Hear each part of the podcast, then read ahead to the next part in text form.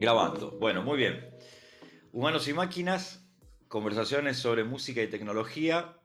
Eh, hoy nuestro invitado es Oscar Sofio, en el ambiente y para los amigos conocido como Oski. Eh, gracias, Oski, por acompañarnos hoy. Yo digo acompañarnos como si hubiera más gente, pero después hay más gente que lo ve. Eh, aparte, este es un podcast que se hace para el Centro Cultural Rojas. Eh, Universidad de Buenos Aires. Eh, conversamos un poco sobre música y tecnología con referentes, músicos, profesionales y agitadores del área. En el caso tuyo, Oski, bueno, tenés muchísima experiencia como operador de sonido, tanto de PA como de monitoreo y como eh, productor técnico. Empezaste a trabajar hace más de 20 años, has trabajado mucho en la música popular, en particular en el rock, con Los Piojos, El Otro Yo, actualmente Piti, eh, bueno, Silvio y los Persas, eh, por nombrar así a los más conocidos, los más famosos, sé que tenés un, millón, obviamente leí el currículum, bastante impresionante, y como productor técnico también, miles de eventos. Eh, algunas, algunos muy importantes como festivales, ¿no? Eh, Festival Internacional de La Plata, eh, el, ¿cómo es que se llamaba? El, ex Bafim de acá, eh, Bafim, ¿no? Sí. Sí. El Bafim. Creo que era Bafim, sí.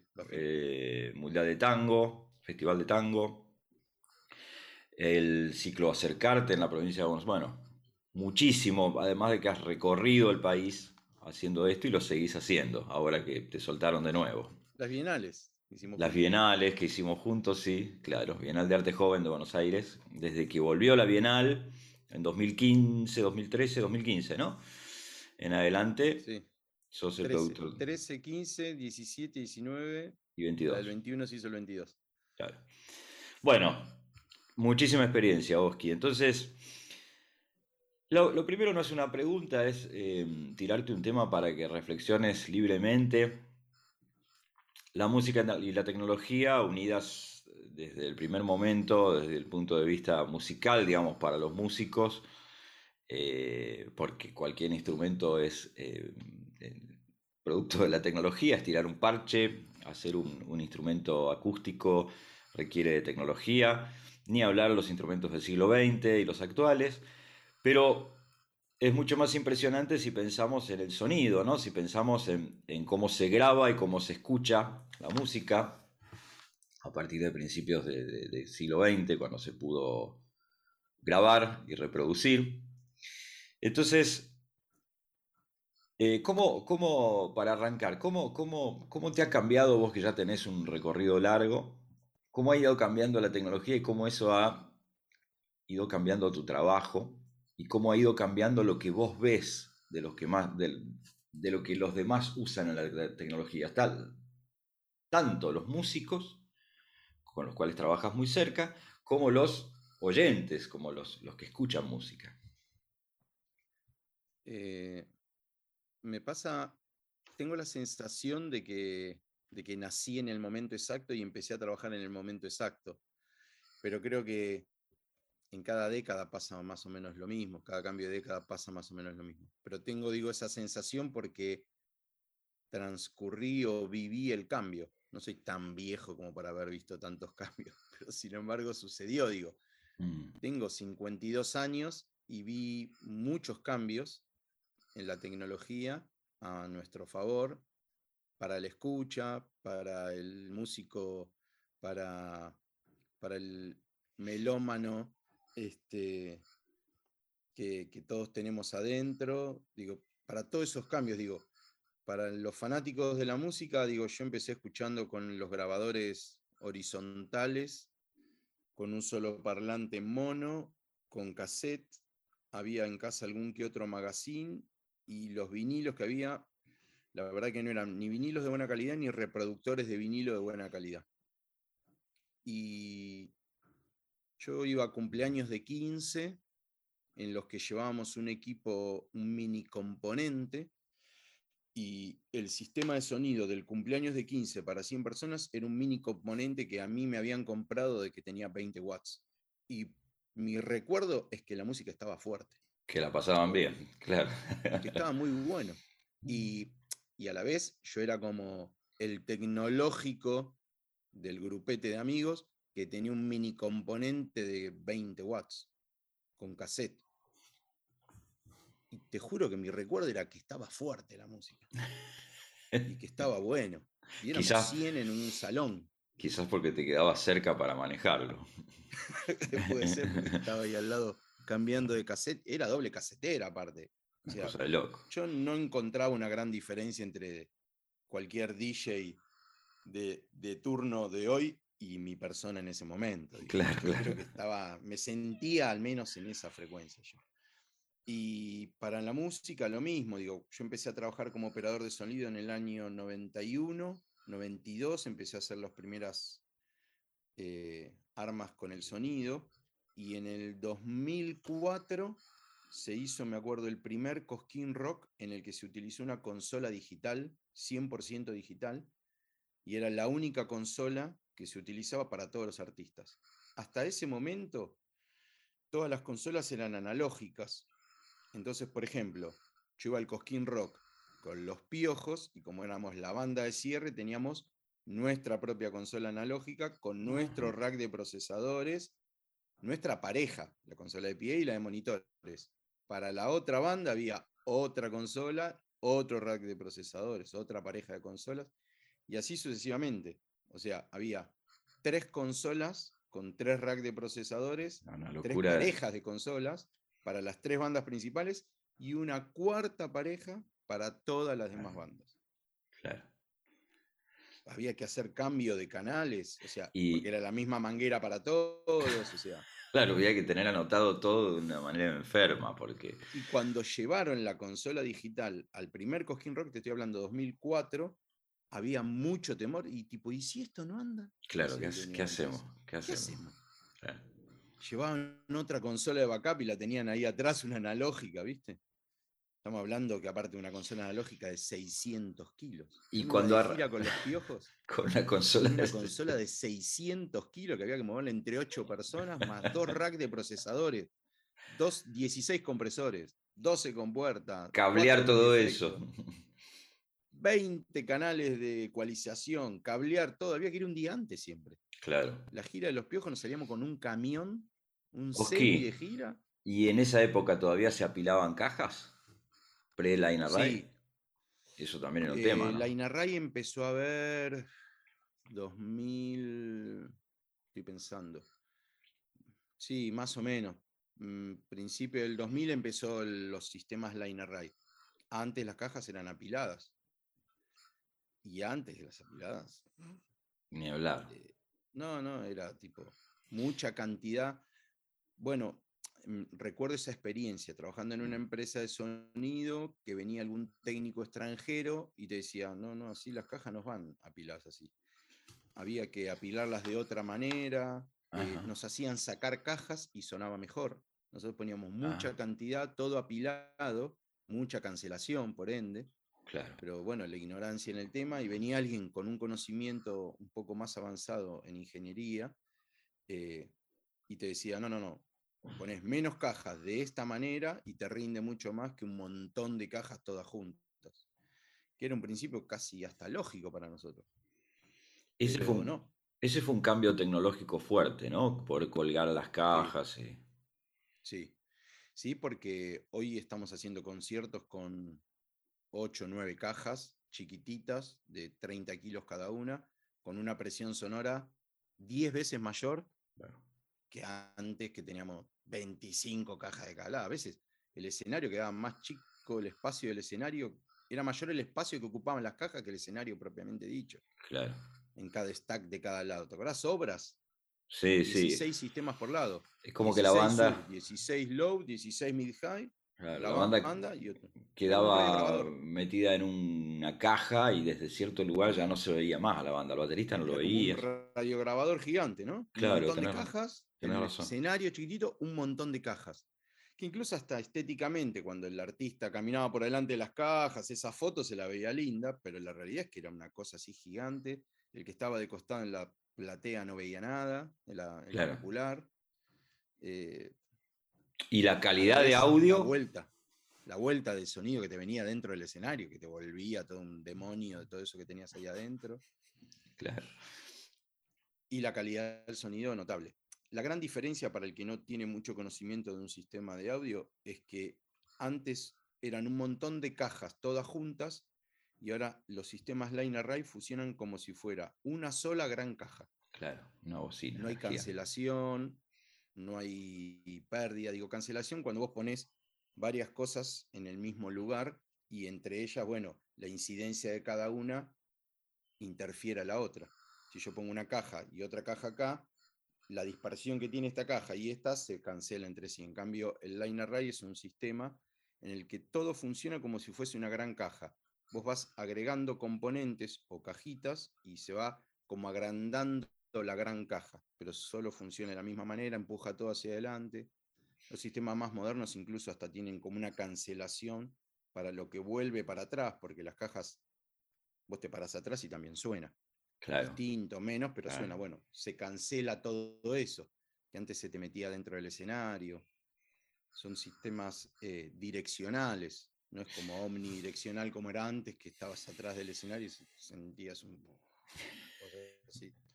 ¿Y qué tal, ¿Y qué tal poder moverte entre el público, no estar necesariamente atado? Digo, no, no en todos los conciertos se puede hacer esto, obviamente, pero eh, porque con una tablet o un dispositivo inalámbrico podés controlar varias cosas. Sí, sí, incluso ya hay aplicaciones bastante, bastante amistosas para teléfonos, eh, Android también, para tablets, para iPad, para lo que sea en el que vos tenés tu sistema de control remoto de tu sistema de monitoreo personal. Incluso intuitivo y antitonto sería. Ok, ok, ok. Fácil de eh, entender. Yamaha diseñó un formato en el que vos entras a la aplicación y eso pasa a ser tu, el control remoto de la consola que está usando tu operador, ¿no? Pero vos cuando entras a esa aplicación, podés entrar solamente a una mezcla de monitoreo ahí va el antitonto que digo. Vos entras en tu mezcla, entonces no le puedes modificar nada a nadie. No puedes hacer macana. Solamente subís y bajás volumen de tu mezcla. No puedes ecualizar. No puedes hacer nada. Es como fácil e intuitivo. Y digo antitonto con todo respeto, digo, pero es para evitar que en la, en la, vorágine del concierto te metas, metas mano en algo que no corresponde. ¿sí? Porque los controladores lo que hacen, los teléfonos, los iPads, las tablets, lo que sea, son controles remotos de la consola principal. No es una consola. es el control remoto de la consola. Entonces, como control remoto, podés hacer macanas. Para evitar la macana, hay una versión que te permite solo controlar los volúmenes de tu mezcla. Si querés cambiar de otra mezcla, tenés que salir y volver a entrar. Entonces, no hay margen de error. Oski, ¿y vos siempre percibiste todos estos cambios? Porque bueno, yo te conozco porque he trabajado con vos y vos siempre estás muy actualizado. O sea que para vos no es, no fue nunca un problema. No es que tenés un, me quedé con la consola analógica porque siento las perillas, porque no, no, no pasa por ahí. suerte de trabajar con artistas que requerían de la evolución. O sea, como el caso de Los Piojos, digo, yo siempre digo, Los Piojos es una banda increíble porque desde que empecé a trabajar en el año 93 hasta el 2009 que se separaron, siempre creció la banda. Claro. Siempre fue convocando cada vez más gente y creciendo y necesitando más cosas. Entonces como que te obligaba a actualizarte, por decir una manera. Entonces yo desde el año 96 para acá trabajo con lo último que hay en calidad de audio y tecnología en la industria, más que nada en Argentina. Entonces eso me permitió actualizarme me da placer tener la suerte de poder trabajar, de poder pedir los mejores materiales para trabajar y a la vez aprendés. Entonces, como fue muy paulatino y muy pequeño, y a la vez esto que te decía de que tuve la suerte de nacer en un momento me parece exacto, porque viví la transición de lo analógico a lo digital, por ejemplo. A nivel audio, entonces, yo hoy pienso lo digital de una manera analógica, en cierta forma. No, me río porque. es mucho más fácil. No, claro, vos tenés el conocimiento que viene duro, que viene de la era analógica. Ayer te mencionaba que eh, en las clases que da Adrián Taberna, él tiene 10 años más que nosotros, ¿no? Y entonces él, para él fue un poco más duro el cambio.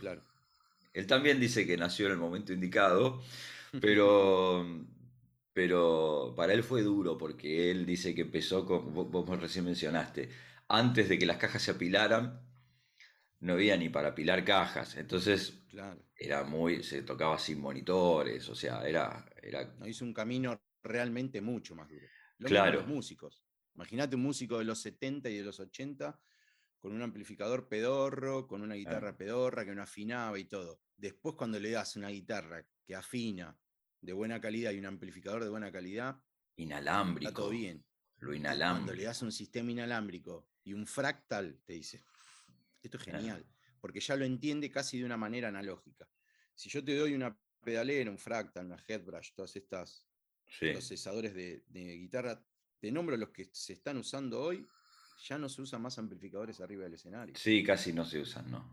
no, Este, lo usa que quiere. Lo de una manera analógica. Claro, lo usa que quiere porque, porque es parte de su sonido, lo que sea, pero, pero la verdad es que sí, tenés razón, los espectáculos más grandes y no, ves eh, equipos arriba del escenario casi, no los ves. Es que no se justifica. Nosotros hacemos una gira nacional en el que el 80% de, las, de los lugares donde se hacen los conciertos eh, no son lugares para conciertos. Claro. Son cancha de básquet, galpones, humedad, calor. El amplificador valvular, nosotros con los matchless. Ah.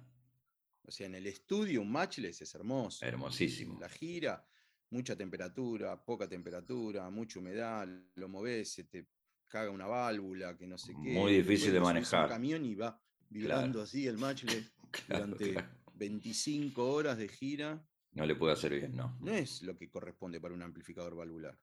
las guitarras también sufren, este, los aviones, los cambios de temperatura, los instrumentos. Entonces, cuando vas con una pedalera, llegás, la enchufás, y ya cuatro salidas, dos salidas estéreo, con una calidad de audio de 128, ¿viste? Claro, entonces está todo bien. Y siempre me entrega todo el show, la misma calidad de audio. Y aplica para cualquier instrumento. Es muy confiable, muy confiable. Salís con un piano eléctrico, Yamaha, con un Ambil gigante, es una locura. Si tenés ahora a lo mejor un, montón de, sintetizadores y de, teclado que van. Y profundizando todo esto, una opinión, a ver, eh, un poco menos técnica. ¿Cómo ves eh, ¿Cómo ves vos los hábitos culturales ligados a, las nuevas posibilidades de escucha? ¿no? Porque más que aplicados, yo siento que más que aplicados a las nuevas posibilidades de escucha, que las hay, y yo tengo puesto unos Beyer Dynamics acá y vos tenés unos auriculares muy lindos, y, para nosotros el audio es, este, no sé, fundamental, eh, la calidad del audio. No, no, pero para mucha gente no. Eh, y ve las posibilidades tecnológicas desde el punto de vista de tener más música ¿no? en plataformas, pero no le pone el foco a la calidad de audio.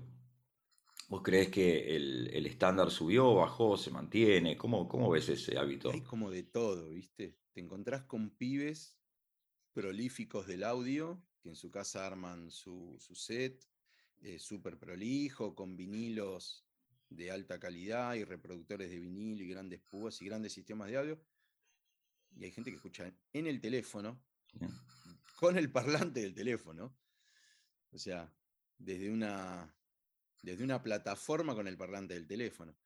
Eh, pero bueno, yo creo que hay, hay muchas opciones.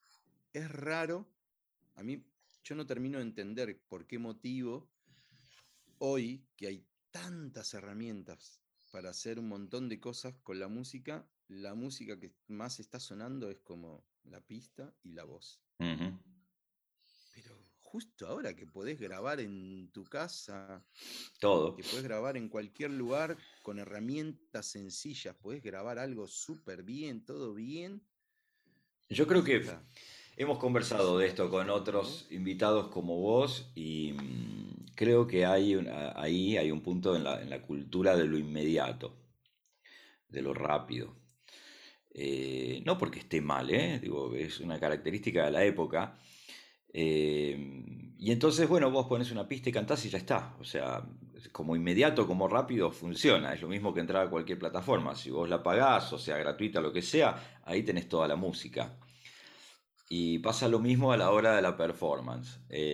Igual, bueno, como vos decís, creo que hay de todo y hay quizás más de todo, o sea, hay más nichos que hace 20 años, ¿no? O sea, eh, hay más nichos para el que escucha, para que para los músicos. Eh, no hay como algo muy estable. Hay cosas de moda, pero pasan rápido también, más rápido que antes, ¿no?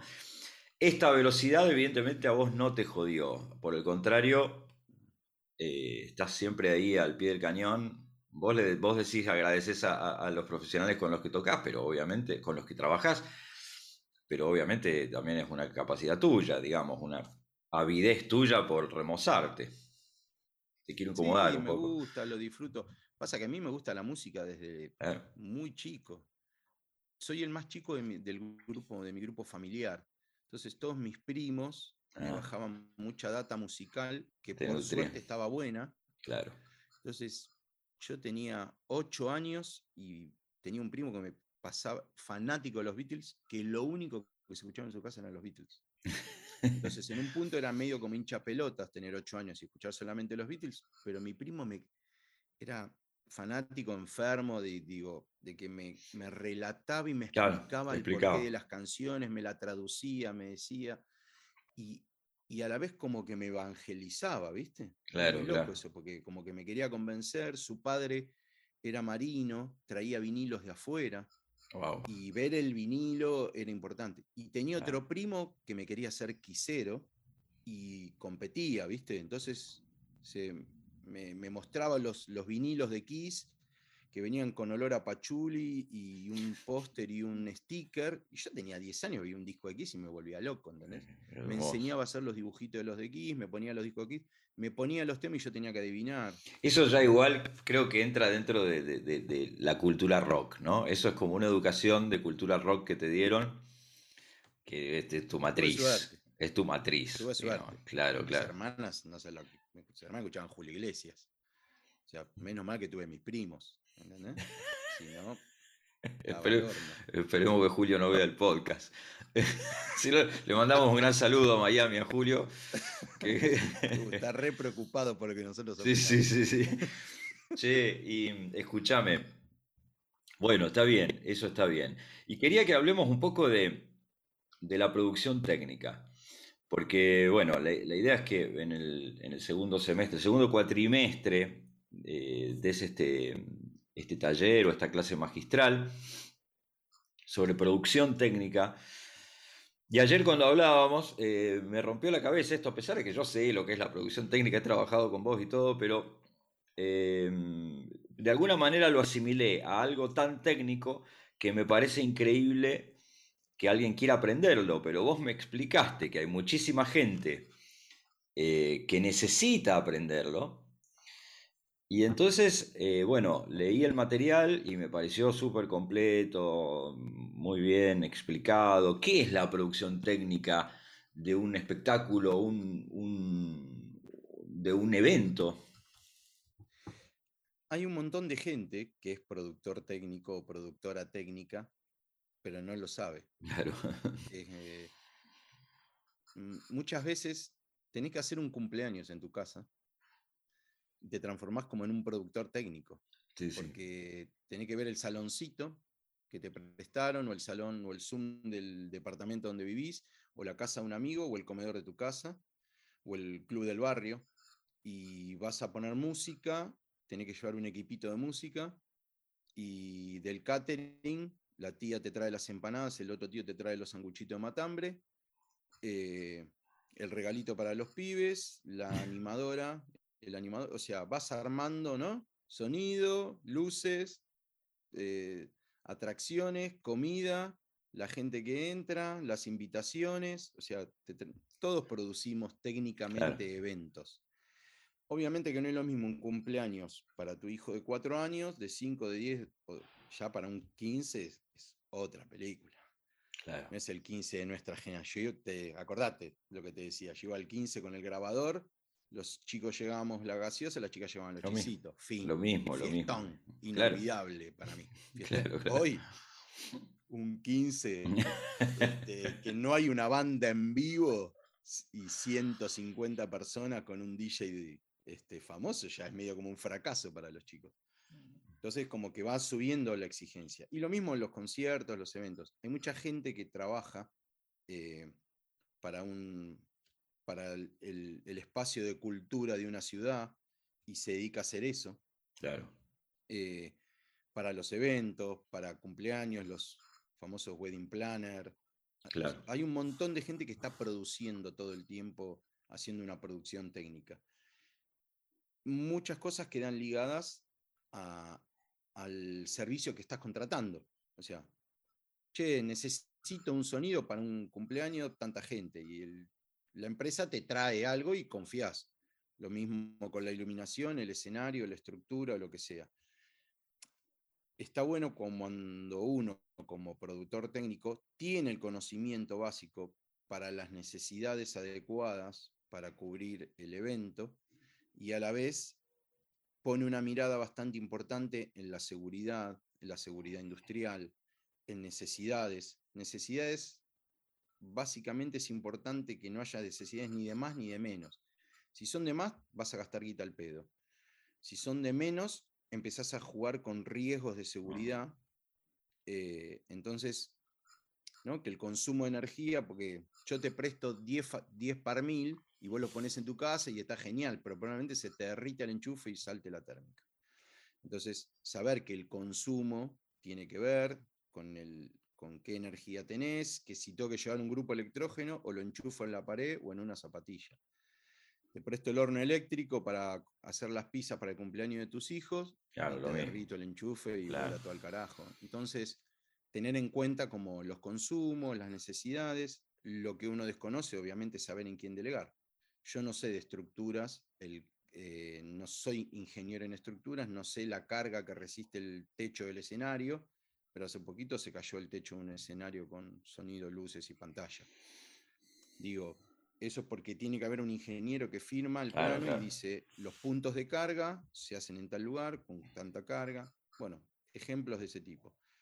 Y si vienen 100 personas y compré solamente 100 empanadas, se van a quedar con hambre, van a tener que tirar los dados a ver quién come. Entonces, para todo hay que calcular la cantidad adecuada, ni de más ni de menos, y, tener un conocimiento un poco por arriba de todas las necesidades, saber delegar, saber armar el equipo de trabajo, quién se encarga de lo que se tiene que encargar. Ordenarlo, claro. ¿Qué tiene que hacer? Ordenar un poco todo eso. Bueno, hay empresas que se dedican a eso. Hemos trabajado, por suerte, juntos en empresas que se dedican a eso y que lo hacen bien. Este, y va un poco por ahí. O sea que en esta capacitación, en esta capacitación vos ves cada uno de estos puntos, explicás a partir de tu experiencia, tu conocimiento, qué, es lo que tiene que estar y mostrás eh, como la gran, la gran foto, el big picture de, todo, de todo lo que hay que tener en cuenta de eso se trata la capacitación. Yo tengo mis alumnos, por ejemplo, en los que les interesa profundizar algo muy concreto. Te, contaba ayer que tengo un alumno que trabaja en una empresa de iluminación y pantallas. Me dice, yo no sé nada de audio, no sé nada de energía, no sé nada de estructura. Me dice, yo voy a colgar las cosas, voy y las cuelgo porque me dicen que las tengo que colgar ahí. Pero no tengo idea. Bueno. Quiere aprender. Claro, es profundizar un poco eso. Digo, lo mismo lo que yo aprendí en 30 años de oficio, claro, claro. Este, trato de volcarlo y a la vez estoy aprendiendo todo, todo el tiempo. Un gestor cultural al, que le... Por la tecnología. Claro, claro. y por, la tecnología estamos aprendiendo todo el tiempo. Eh, un gestor cultural al que le dicen, bueno, tenés que organizar esto, tenés que contratar subcontratar un montón de gente, tener un criterio para hacerlo, ¿sabes? como vos decís, ni de más ni de menos, y hacer que las cosas funcionen, ordenar. Bueno, me parece una capacitación eh, muy interesante, Oski. Eh, genial que la podamos hacer. Eh, bueno, yo no tengo más. La verdad que. Me encanta porque también aprendo, ¿viste? Y dar clases es lindo, sí, sí, sí, sí, totalmente. Bueno, Oski, y para terminar, que nos quedan ahí unos minutitos. ¿Dónde se te encuentra? ¿Cómo alguien puede contar con tus servicios, tus conocimientos y demás, además de la, de la clase que darás en el Rojas en el segundo cuatrimestre, que nos vamos a encargar de comunicar oportunamente, pero a nivel personal? Instagram, es Oski Sofio. Oski Sofio. Facebook es Oscar Sofio. Eh, correo osofio.yahoo.com.ar. Soy antiguo, sigo usando Yahoo. Yo tengo un Yahoo eh, también. Pero sí, sí, a través de redes está, está perfecto. bueno. Ahí nos vemos siempre. Bueno, gracias, Oski. A vos. Muy interesante la charla. Gracias, de verdad. Contento que nos vamos a, a ver más seguido ahora. Exacto. Oski Sofio. Bueno, muchas gracias.